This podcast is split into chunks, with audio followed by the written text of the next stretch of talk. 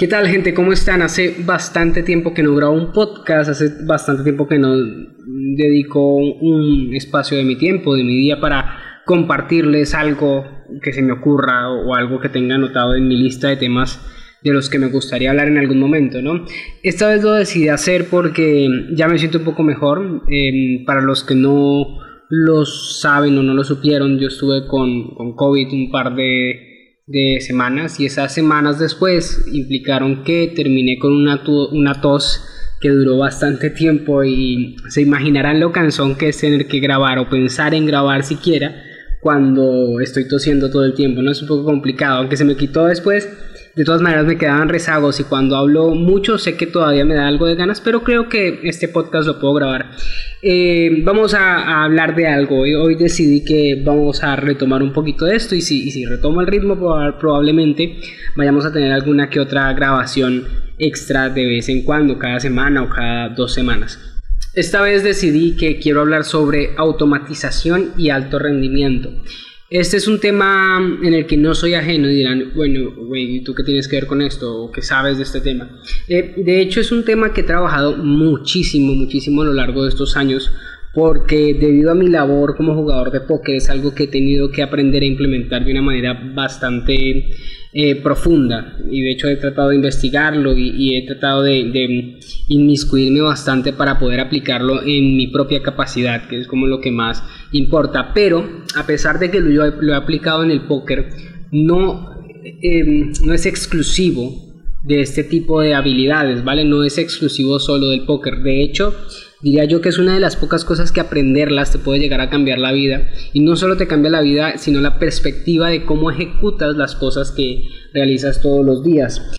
Este tema es de especial interés si ustedes se dedican a ejecutar cosas que requieren alto rendimiento, capacidades tanto físicas como mentales si son deportistas, por ejemplo, si se dedican a nivel semiprofesional o profesional al gaming o a cualquier cosa que implique tener una capacidad máxima en ciertos momentos específicos o que implique, por ejemplo, temas como el TIL o manejo emocional y control emocional constante para poder lograr una ejecución óptima. Ya saben, o sea, todo lo que sea un deporte competitivo, básicamente, tanto mental como físico, es algo que se va a beneficiar de esto.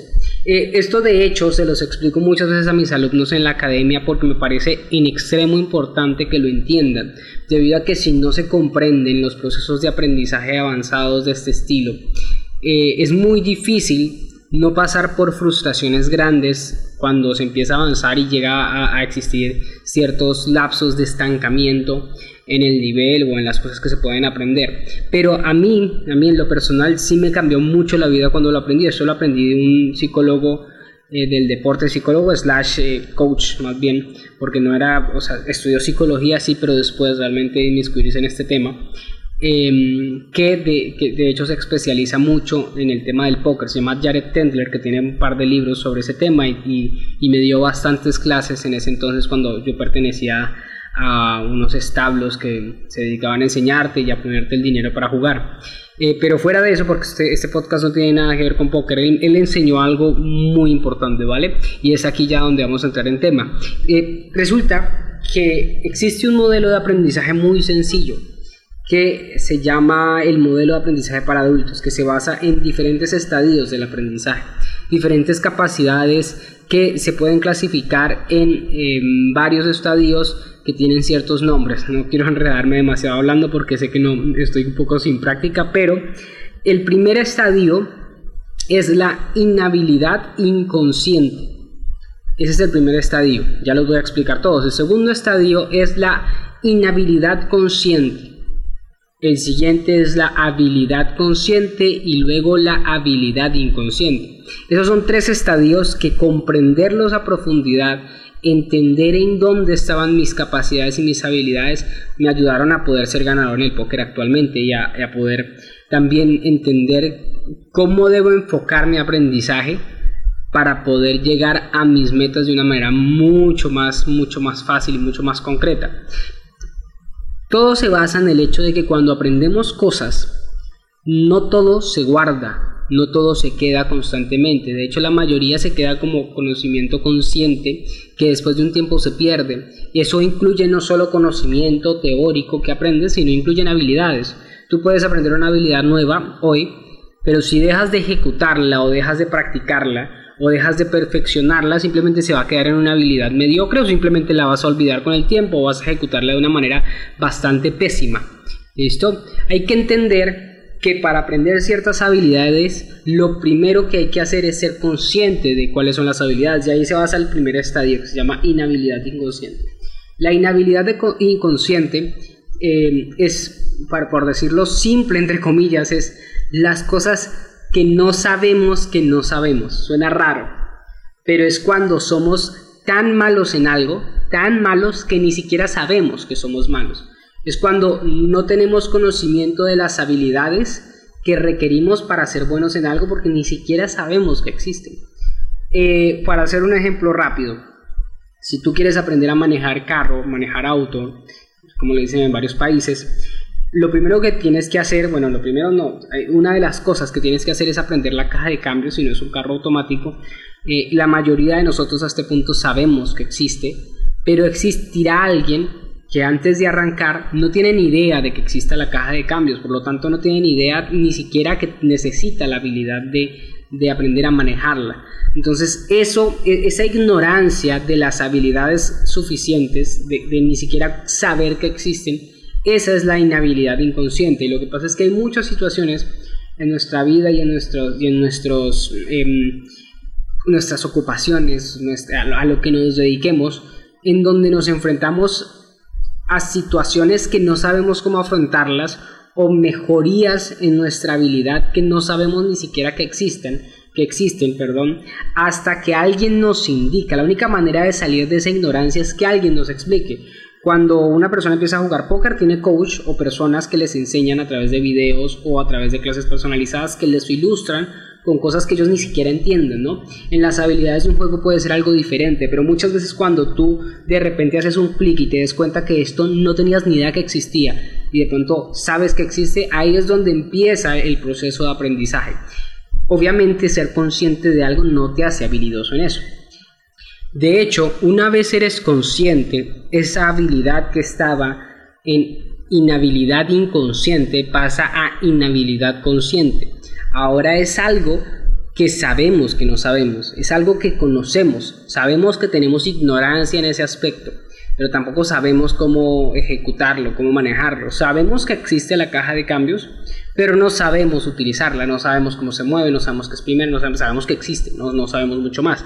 Entonces, una vez tenemos ese estadio, esas dos etapas de, de cambios entre la ignorancia y el conocimiento, lo siguiente es aprender a manejarla, ¿no? Entonces ahí está lo que el paso entre inhabilidad consciente a habilidad consciente. Entonces está el coach, el profesor, el maestro de conducción que le enseña a su alumno a manejar la caja de cambios, le enseña que es primera, segunda, tercera, cómo poner la reversa, etcétera, eh, que, em, todo eso, todo eso empieza a acumularse como conocimiento consciente, ¿vale? No significa que ya sea un experto, significa que ya sabe cómo manejarlo y ya sabe cómo corregir su ignorancia.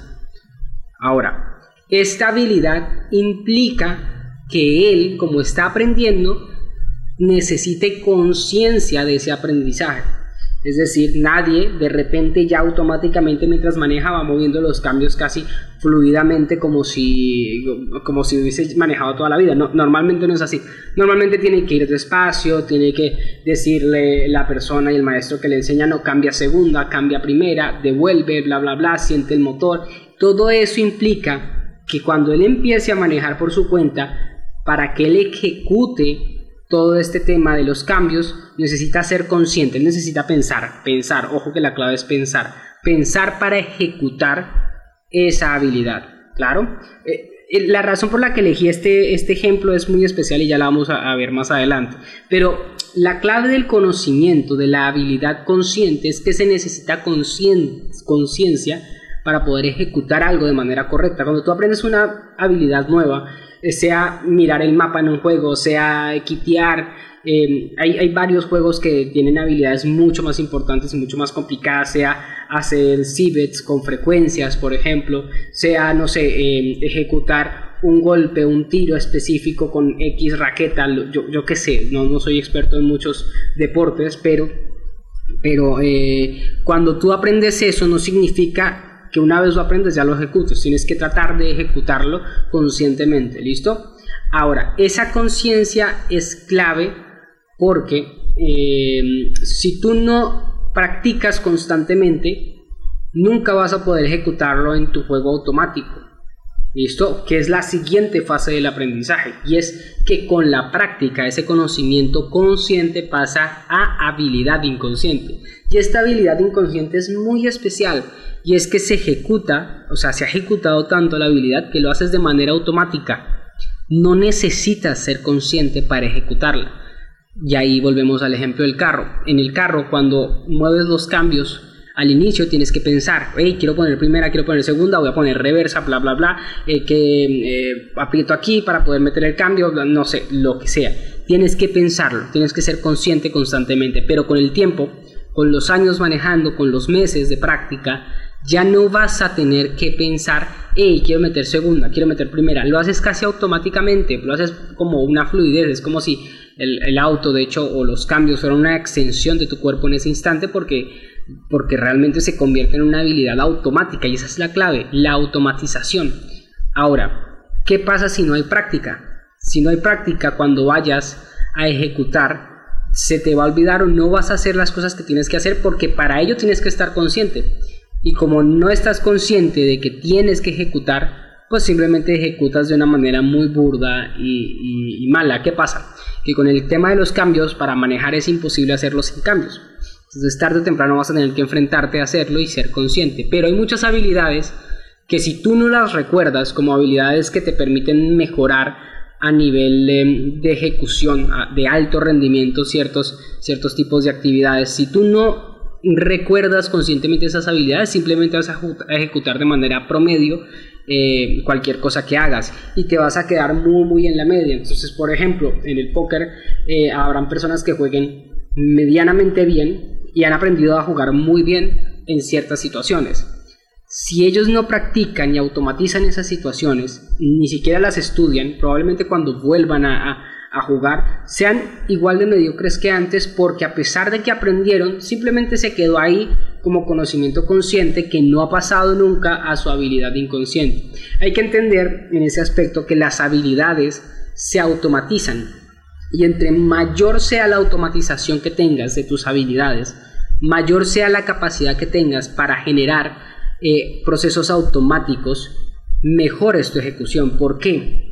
Porque si tú luchas mucho con aspectos de, cualquier, esto es para los deportistas, sea electrónicos o sea de cualquier, si tú luchas con cierto aspecto de tu habilidad, significa que probablemente ese error no lo estés trabajando lo suficiente para automatizarlo o no lo estés enfocando de manera correcta. Entonces por eso siempre caes en el mismo error. Cuando, cuando te das cuenta de que llevas un tiempo cometiendo errores constantes en el mismo punto específico donde has detectado alguna debilidad, eso significa que ese es un punto que simplemente sabes cómo corregirlo, está en habilidad inconsciente, pero no lo has logrado automatizar.